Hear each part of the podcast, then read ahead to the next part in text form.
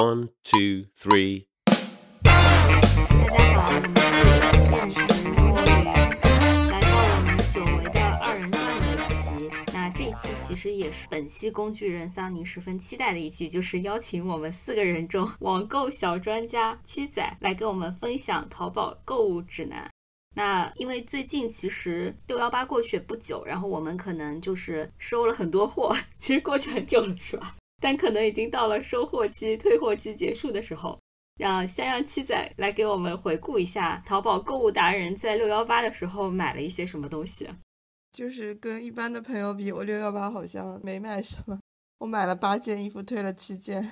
然后买了一些打折的好价化妆品，还补充了一些洗头水。好像其他也没咋买了，因为我感觉六幺八没有什么特别的好价，所以就没有参与到疯狂购买的这个行列中。不知道你怎么样？我其实刚才特地看了一下，我发现我六幺八也是在疯狂的补货和囤货，就是买一些生活必用品，你知道吗？就感觉年纪大了之后，网购已经没有，我已经很久没有在网上什么买衣服、买包了，就是到点了可能要囤一些什么纸巾啊、垃圾袋啊 这种。然后因为我平时不太有脑子来网上购物，所以就是想当然的觉得六幺八的时候可能会便宜一点。于是我就在六幺八的时候进行疯狂的囤货。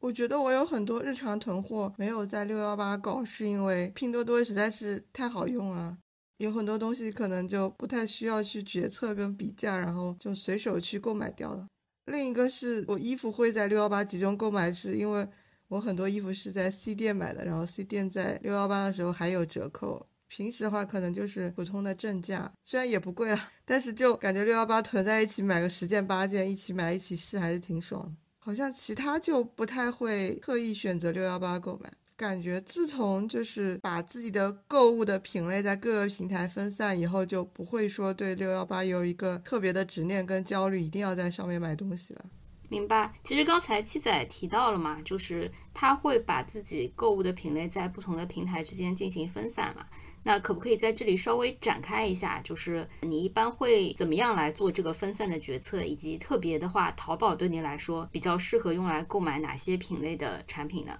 首先呢，我觉得大家电我还是要比价的，就是像那些天猫的旗舰店和京东，还有苏宁易购，我一般是这个几个平台，我会比一下价，看一下哪里比较便宜。同时的话。我觉得买大家电，我觉得对于大家来说可能还是比较头疼，因为会一直都要比参数什么的，所以到最后也不一定能够做出最后最满意的决定。我觉得对于大家电来说，我现在还是没有想出一个特别合适的、比较能够轻松快捷又高效的决策建议。对对对，大家电这里我其实也特别头疼，因为品牌为了防止比价嘛。其实它会把同样参数的一个品牌，在不同的平台以及线下全用不同的这个货号，然后可能会换一个颜色，换一点点小小的设计，就是让你比无可比。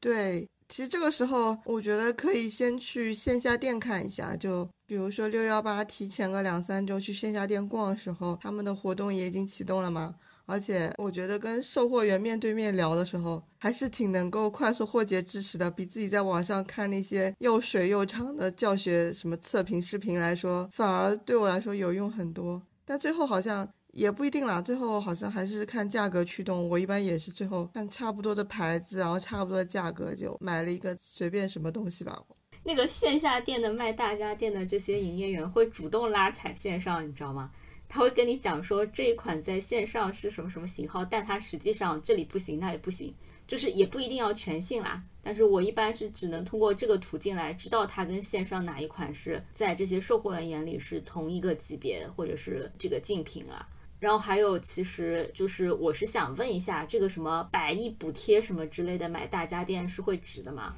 我觉得前两年刚出的时候还挺值的，感觉这两年百亿补贴出来也没有说特别值啊。还是要看具体的型号吧，因为有一些型号可能，比如说刚过时或者品牌想要把这一款给清掉，它可能今年就算没有补贴也让利特别多。但是新款一般都不怎么用折扣的，所以这个时候要看你自己的选择了。比如说像我今年本来想买投影仪的，但是看了一下今年的新款跟打折的老款价差拉的还蛮大的，所以我到最后我也没有想好要买哪一款，我决定把这个购买留到我的双十一再决定吧。看看当时你想买的新款降价了多少，对吧？时间就是你的朋友。说的有道理，就是最后也发现我也不需要这么高级的投影仪的一个 视听体验，因为其实在家每天也用不了多久。明白，这个是大家电嘛？然后其他的呢？其他的话，我觉得很多高频的生活日常的小东西，在拼多多买真的非常方便，而且拼多多感觉就是一个完全竞争市场，就是你可能在那边认真翻个十分钟比价也没有什么意义，大家可能最多只差五块钱一毛钱，而且就真的很便宜，然后随便一买就买一大坨，而且里面有很多很神奇的各种家用清洁用品啊，还有一些一次性方便的用品啊，很适合在拼多多里面做一个高频采购。因为我本人是到现在为止都还在坚持一些无用的东西，就是没有注册过拼多多的人。那对我来说，就是拼多多有两个一直不好的这个标签还没有撕下去的，一个就是病毒式营销，就是砍一刀这件事情嘛。然后还有就是拉新抵扣，就导致它在我这里一直有个不好的印象。然后还有另外一个就是我不知道为何我有一种拼多多都是假货的这种印象，这个是洗脑包吗？是淘宝的阴谋吗？也不是吧，它有很多奇怪的假货，但是我一般买的就是什么抹布啊，什么洗碗海绵啊，还有什么，还有什么消毒液啊，啊，不是消毒液，纸巾什么的，是吗？纸巾好像也不会在拼多多，纸巾一般也好像。我靠，那你在买什么生活用品？就是这种什么消毒海绵啊，还有擦墙的什么地板刷，什么什么，还有一次性拖把啊，什么这种东西。啊，就是品牌不重要的一些东西，可能那种可能类似于大创里面有的卖的东西吧，在拼多多买很划算。还有什么烘焙纸啊、油纸啊，就是你大概知道那些大的品牌其实可能也是贴牌在外面生产的。对，没有什么差异。纸巾我会在线下买，因为我很讨厌买个什么四十八卷、什么七十二卷，然后囤在家里的感觉。就是我宁愿一抽一抽买，我可能还是有一些老派坚持的人。哎，那是因为你纸巾还没有用的这么快速，你知道吗？我现在感觉就是，当纸巾家里囤了很多的时候，用纸巾就是乱用，然后四十八卷可能也就一两个月就用光了。那你太夸张了，我用的也挺快，但是没有到你这么夸张的程度。还有就是一些头饰什么的，我会在拼多多买，就是发夹、发绳什么的，就是拼多多花样很多又便宜。还有手机壳，就真的很适合在拼多多买，用起来不心疼，然后丢了也不心疼。但拼多多退货方便吗？这种东西我就感觉我好像分分钟都在退。这种我就不会退货了，因为比如说一个发卡五块钱、三块钱，你很难退啊。好吧。手机壳一般也就十块钱以内，一般也就不会去退货了。就是这一类东西是我曾经尝试过在幺六八八去买的，然后我就发现幺六八八所有的低价都是基于批发的逻辑，当你买零售的时候，它价格就高了很多。而且就幺六八八好像不太会免运费，然后退货也超级麻烦，发货又很慢，然后客服就是对我们这种散客态度也不太好，所以后来我又从幺六八八退出来，回到了淘宝来买这种什么饰品啊、手机壳啊之类的东西。下次可以试一下拼多多，因为我是没有办法退货的，因为拼多多这些它可是可以支支持一件包邮的，所以就没有什么必要退货。你想退回去还要八块钱呢，至少八块钱的退货运费呢。明白，一件包邮听起来还是非常吸引我的。对，比如说一个发箍可能就三四块钱，他就给你包邮了。而且其实它的品种跟花样基本上不输淘宝，除非是你买那种原创饰品，或者是可能是淘宝一些自制的所谓有一些调性的品牌吧，这些在拼多多的价格会比淘宝贵。但是是那种如果都是大批量的，拼多多会比淘宝便宜很多，所以我现在觉得应该不会有人在淘宝买这些小饰品了吧？因为我看到一模一样的照片跟东西，然后淘宝要卖二十几块，然后拼多多只要五块钱，我就觉得很离谱。因为这种东西其实我也知道，它可能就是义乌一家厂出来或者几家厂出来，然后各家去去采购过来，然后再去分销的嘛。那淘宝其实也是，你用识图找的话，会找到很多家都卖一样的。但是我原来脑海中总有一种，我不愿意买最便宜的，我觉得最便宜的可能质量不太好。但是后来我尝试几次之后，我也发现其实都差不多。这个也可以请我们，我看看我们七仔老师在哪里能给我们讲一下，就是怎么样在淘宝找到价格最合适的一家供货商，也是我非常头疼的一个事情。我一般就是会找中间价位的吧，如果你想买稍微好一点的，因为我买过同一个款式的项链，甚至他们可能图片用的都是同一张，然后大概是一两百块钱的，是比二十块钱的要感觉材质做工是不一样的。然后再往上再贵的我就没有买过了，可能再贵你就可以再贴点钱去买原版了吧。所以就还是有差距。我还买过那个衣服，用的是同一个照片，或者说完全一样的，然后大概价格落点是呃两百多到四百多的位置，但是就是比一百多的要好很多，就是版型跟缝线什么的感觉不是一个厂，所以从此以后我就觉得我的安全范围还是落在三百左右，就是我再也不想买一百多的衣服了。这样讲会不会就是让部分听众觉得我在歧视？没关系，我们气在老师还有一招就是退货。对，我就是我们这些中年人的话，因为身材没有像十几二十岁的小姑娘已经完全不挑衣服了，我们对版型跟剪裁还是有要求。有些衣服穿上去就真的很显胖，然后显得很没有精神。对，所以买衣服还是要去淘宝，因为淘宝可以随便退货。让我觉得心里得到满足，而且我只能说，我们这种中年的年纪，实在是买不了拼多多这种什么小几十块的鞋子跟一百块以内的衣服吧。就是什么年纪买什么价格的衣服吧。我这样讲好像会被审判吧？没关系吧？中年少女到了你这个年纪，可能会做出的一个个人选择。也是，因为我也是这样子的。你想想，我们的朋友都在商场买一两千块的衣服了，这么想，我们还是很勤俭持家的。我跟你讲，就是到我们这个年纪可能是这样，然后年纪再大一点的中年少女，就是我的小姨啊什么之类的，她们就非常热爱唯品会，你知道吗？有道理。然后她就天天给我发 十条唯品会的那个链接，然后上面都是那种特卖价，然后她就会告诉我说什么这个是大牌的版型，但是在这里你只用百分之十的价格就可以买到。就我看她这个不能理解的状态，可能也和就十几二十岁的姑娘看我们买淘宝的状态是一样的。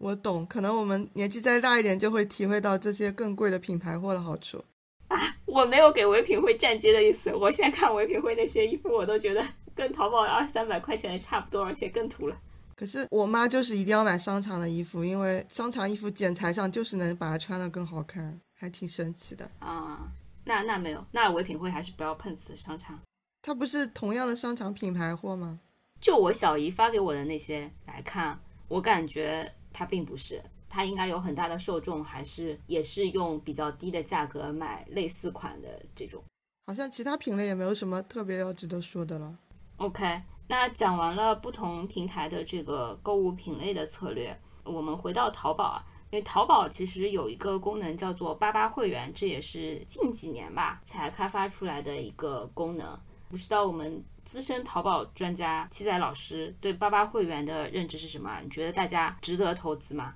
我觉得是这样的，首先要看你的购物选择里面买天猫的占比多不多。我去年是没有续的，是因为我发现我平时不太买天猫，我非常热衷于在各种 C 店里面淘什么好价的化妆品，然后买衣服我也比较喜欢 C 店的一些乱七八糟的品牌嘛。哎，我们需要给大家解释一下 C 店是什么概念吗？C 店就是非天猫的店，怎么解释？就是这样，那就是淘宝店了，还是说不是官方旗舰店的那种店？不带天猫 logo 的都是 C 店。嗯，你继续。所以我有一段时间停了嘛，但最近我又把八八会员续上了，是因为我发现最近八八会员每个月会送你五张退货券还是六张，忘了，就是退货运费可以抵扣五块钱。然后我算了一下，实在是太划算了，然后我就又继续用上了。但是除此之外，因为我是一个饿了么外卖的重度患者，然后饿了么外卖那每个月的红包对我来说很有用，所以我算一下，这两个钱加在一起就已经可以把我那个会员费给充分的赚回来了，然后我就又重新用上了。然后之前有一阵子我饿了么外卖又用的有有点偏少，因为饿了么一直在给我发大额券。所以最近续上了，觉得这个生意还挺划算的，我就重新用回来，然后顺便还可以用一下网易的云会员吧。我其他好像也不太用，像什么优酷的影视会员，应该所有人都觉得它很鸡肋吧？啊，怎么的？就是是这样的。首先呢，八八会员有一个门槛是，如果你的淘气值是多少分以上啊，它是八十八块钱一年；然后淘气值多少分以下，它不是八百八十八块钱一年吗？首先，我我的观点就是，如果不是八十八块卖，就是不要买，不然你总觉得自己好亏啊。不可能吧？谁脑子有问题吧？啊，我真的有淘气值降到门槛以下过，因为我有一段时间只用京东。另外呢，就是对我来说，优酷会员确实是有用的，因为现在优酷不是有一些优酷独占的剧嘛，偶尔也会去看一下，所以我就觉得一年八十八块钱，同时获得了网易云这个我不太听的音乐软件和一个优酷这个我偶尔会看的视频软件的会员，同时你还在买天猫的时候能打折。更重要的是，你将会获得一个八八 VIP 的那个专属客服。就是我不是很不擅长在网上和别人吵架嘛。所以，我如果和卖家有一些纠纷的话，我就会找我的专属客服，让他帮我去吵架。为什么你会跟卖家吵架呢？我好像不太会。比如说什么，因为有些并不是所有的店都可以七天无理由的，有些店好像不可以七天无理由，或者是因为某些原因，比如说在路上过的时间太久，然后就自动确认收货了，或者是怎么，反正有好几次，就是我跟卖家产生过一些纠纷，但是我又不想自己和卖家吵架。于是你就可以一键找你的八八 VIP 的会员的客服，然后那个客服就会说什么：“尊敬的八八会员，你好，请问你的诉求是这个吗？你不要担心，我来帮你吵架，就也不是我来帮你沟通一下。而且现在淘宝不是客服都找那种声音很好听的小哥哥啦，这我倒不知道。然后你就可以 全权委托给小哥哥，让小哥哥去帮你解决争端，并且打电话告诉你他们已经解决了。我如果遇到不能七天无理由退货的店铺的话，我就跑路，我是不会在他那里买的，因为我觉得淘宝的同款非常多，我就会用淘宝搜图找到另一家能能够退货的店来买，就不会绑死在这家店上，因为我觉得不能惯坏它。因为你你会有一些淘宝生存技能，但是因为我觉得我在淘宝的生存技能是很弱的，所以客服对我来说是重要的。八八会员，你还有什么要讲的吗？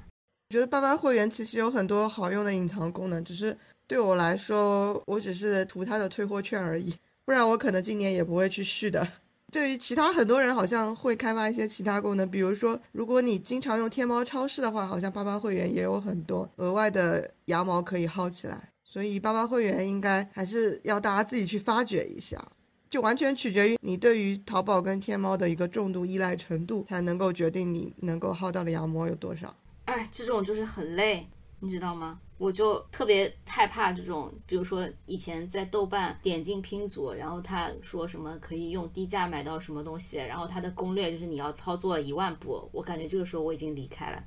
对，你要明白，有些省个十几块钱、几十块钱，对于别人来说是一种业余时间的兴趣所在，我可以理解这种事情吧。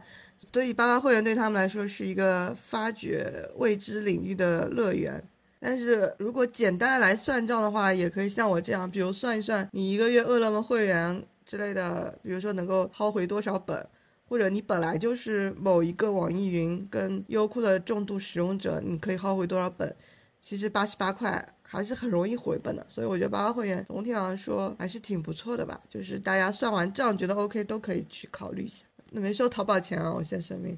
我们这期特地没有请利益相关方学姐来参加讨论，所以我们可以随意夸赞或辱骂。我们好像前面还替拼多多重力站接了一下。淘宝其实除了八八会员，还有一个东西叫省钱卡嘛，他们是分开来开的。省钱卡你开过吗？上个月试用的时候我开了一下，我觉得有点恶心，不太适合我，是因为它是一定要当天领完卡，然后当天把那个东西用掉。我觉得有点令我不舒服的地方就是开完省钱卡之后，里面有很多张券嘛，比如什么二满二十九减三之类，但是你领完这张卡就要当天用掉，然后当天不用掉的话，第二天就失效。然后我开的时候，我好像只有前两张用掉了，后面的我都忘记用，而且好像一天只能领一张券，太不适合我的购买的一个规划习惯了。它准确的来讲，应该是二十四小时之内有效。但我确实觉得它最恶心的是一天只能领一张这件事情，就是因为你有可能当时一天，特别是大多数人开啊，可能都是像你我这样，比如说六幺八或者什么购物季的时候，它又有优惠，你要买很多东西嘛，你可能就就领了这个卡，然后你就觉得我今天可能买很多单，我可以省很多钱，但它一天只能领一张。所以逼迫你什么明天又来买一点，后天又来买一点，然后就吊死在这个省钱卡上。而他那个省钱卡的红包是领完 N 张之后才可以去开通后面那一大批嘛，就很烦。而且它这个东西，如果你要和一些返利的 app 一起用的话，就更麻烦了，很容易就是一个东西就不能用了。这里可以说一下返利 app，我后来放弃的原因是因为我经常在一些很小的 C 店买嘛，然后那些 C 店经常不提供返利。我看到一些提供返利大的店啊，说句不尊敬的话，感觉跟李佳琦平时会推广店绑定也蛮深的，所以我就觉得这些返利的钱也给我一种羊毛出在羊身上的感觉，所以我就后来就放弃这件事了，因为我觉得我每一次购物之前都去返利弄一下，然后结果发现我大多数的挑出来的产品也并没有什么返利，对我来说挺浪费时间的，可能跟我这样是少数吧，所以也要看你自己的一个购物习惯。返利呢，我是会用的。我的逻辑是，我能理解你刚才说的那个，它肯定是羊毛出在羊身上嘛。但是我的逻辑是，只要不是所有人都在用，我肯定就是占到了不用的那那些人的便宜。而且 返利网站就是我以前也经常会忘掉，然后忘掉之后，你发现自己没有赚到那部分返利，你就很痛苦。但是养成这个习惯之后，我就一分钱我也要去返利网站下下单。然后一分钱一分钱的攒，也感觉很有成就感。这就是我非常讨厌省钱卡的地方，因为省钱卡它也可以操作。就我后来发现，它的操作办法是，你要先在淘宝领了省钱卡下单，但是不要付，然后再去返利网站上面付款，还是可以返利的，又可以用到这个省钱卡，但是就很容易出现一些问题。而且省钱卡它是会默认自动续的嘛。就我被默认续过一次，就很生气，然后我后来也就不用了。我觉得可能核心原因还是在我在淘宝买的比较多的就是衣服和化妆品，然后这些化妆品我一般都是买这些 C 店经销商可能做的活动的一些限时好价嘛。衣服的话，我一般都是在常买的可能是三钻四钻的点，所以这些范围内的东西都很少有返利。就对我来说，我去返利也不太能够搜到有赚多少钱，所以后来就把一淘删了，就眼不见心不烦。好的，那除了我们刚才聊过的八八会员省钱卡和返利 App 以外，七仔还有什么其他可以推荐大家使用的淘宝小功能或者小技巧吗？这里我要吐槽的一点就是，淘宝的搜索功能真的越来越难用了。就曾经。它的搜索功能就是你用一些什么，比如说你曾经用一些搜索功能，比如说你想找一件什么喵喵风、条纹、宽松版型或者极简风。就是各种的关键词，你找一圈限定的话，你就真的能够精准的找到这一款的衣服。就是曾经我的搜索功能练得很好的时候，我基本上靠自己看着这张图片，我就能判断出卖家可能用的那一圈的关键词，然后把它的同款找到。但是现在淘宝搜索功能它阻止这件事。就是你用了很多的关键词，是想要逐渐的把这个交集给圈小，但淘宝它是用找合集的办法，所以你搜索词给的越多，它找到的衣服还是不那么精准。你在淘宝上用搜索功能是增加你的寻找时间的一件事，我就放弃了这样一个路径。我能够理解淘宝的原因是他觉得这样是能够增加你的购物时间，但是怎么说呢，就非常的恶心吧，不知道怎么评价。这个应该请利益相关方来参加讨论，我感觉他看他怎么洗地。反正就是越来越难用了。就是为什么购物变成了一件一件要逗留时间的事情？我觉得逗留购物就应该速战速决。你差不多看好这件衣服，然后就买完就结束了。然后如果喜欢闲逛的话，不是已经有很多猜你喜欢了，就让那些人不停的猜你喜欢不就好了嘛？所以我就觉得很恶心。但是会用猜你喜欢人就喜欢猜的不准，在那边反反复复猜来猜去的感觉吧。所以我就很讨厌，有一些观众可能会被冒犯到。但搜索功能很难用，应该是以前喜欢用搜索的人现在达成的一件共识吧。所以我觉得淘宝现在唯一找同款好用的只有搜图了，而且它搜图我觉得也有变得越来越不精准，我觉得就是故意的。不知道里面是加入一些买家可以塞钱把自己的搜图也往前排的原因，还是怎么样？反正就是现在可以分享的淘宝小技巧就越来越乏善可陈了。我只能跟大家说，就是遇到喜欢的衣服跟店铺，就多点收藏跟多放购物车，这样它的猜你喜欢机制会越来越精准，对你在淘宝使用上会有一些帮助。其他的帮助真的越来越少了，就很烦。就是你要不停的训练你的淘宝是吗？就像训练你的 B 站首页一样。对，我觉得很无语的是，国外的人工大智能 AI 就是想办法让我们的训练是有用的，让它变得越来越聪明，越来越读懂你。但淘宝它可能，我们通过训练让它某段时间变得已经很聪明、很贴近之后，过段时间它又变智障了。我觉得就是 APP 故意的，它就是不想让它可能变得太聪明，帮你探索一些新的诉求。就很难评吧。但淘宝有一件事情改善是，之前可能大家会感觉到猜你喜欢的时候，你明明已经买了一，嗯，比如说粉底液了，他在猜你喜欢还会不停给你推粉底液，我就觉得很智障。但现在这件事好像已经明显在改善了，就是因为你在买粉底液的时候，你会不停的搜粉底液嘛，然后你已经在订单这边已经买完一瓶了，结果他的猜你喜欢还在反复的推，就觉得很智障。也不知道我们这个本期听众里面会不会有淘宝做搜索的这个 产品经理或者是程序，他们可以采访一下你，精进一下他们的逻辑。他们一定是变坏的逻辑，因为曾经淘宝的搜索功能真的超好用，我觉得就是故意的，很难评价。我要在这里拉踩一下，就是淘宝其实也是有那个，就是那个价格保护，就一键一键价保的那个功能的嘛，就天猫，但是巨难用。我为什么经常会跑到京东去买的原因，就是因为我在淘宝的价保从来都就是我第一好难找它的入口，第二我从来没有成功过。但是我在京东就是基本上去点三次就有一次能够成功，所以我京东价保已经退了很多钱，导致我就逐渐的变成了京东的重度用户。这样听起来京东好好哟，那我以后买家电去京东吗。那也有可能是因为京东就是你经常买到的都是一些比较贵的时候。对，但是家电我确实是比较推荐京东的，就是对我来说，购物体验这件事情还是很重要的。所以京东的那个物流啊、退货的服务啊、客服，然后还有价保这种便捷的模式等等，都让我很难不再买电器啊，或者是买电子产品的时候去京东。京东就是你想买一些什么衣服啊什么的，实在是太差了，那上面搜出来感觉都是中老年人的。好呀，那我们本期就在此告一段落吧。如果我们的听众朋友有什么关于网上购物的这个具体的问题，或者想要和我们七仔老师来进行探讨和 PK 的，欢迎大家在本期下方留言。谢谢七仔，嗯，谢谢，拜拜，拜拜。轻狂在夕阳慢悠悠洒下来的时候，很温柔，漫无目的的走向，这样紧紧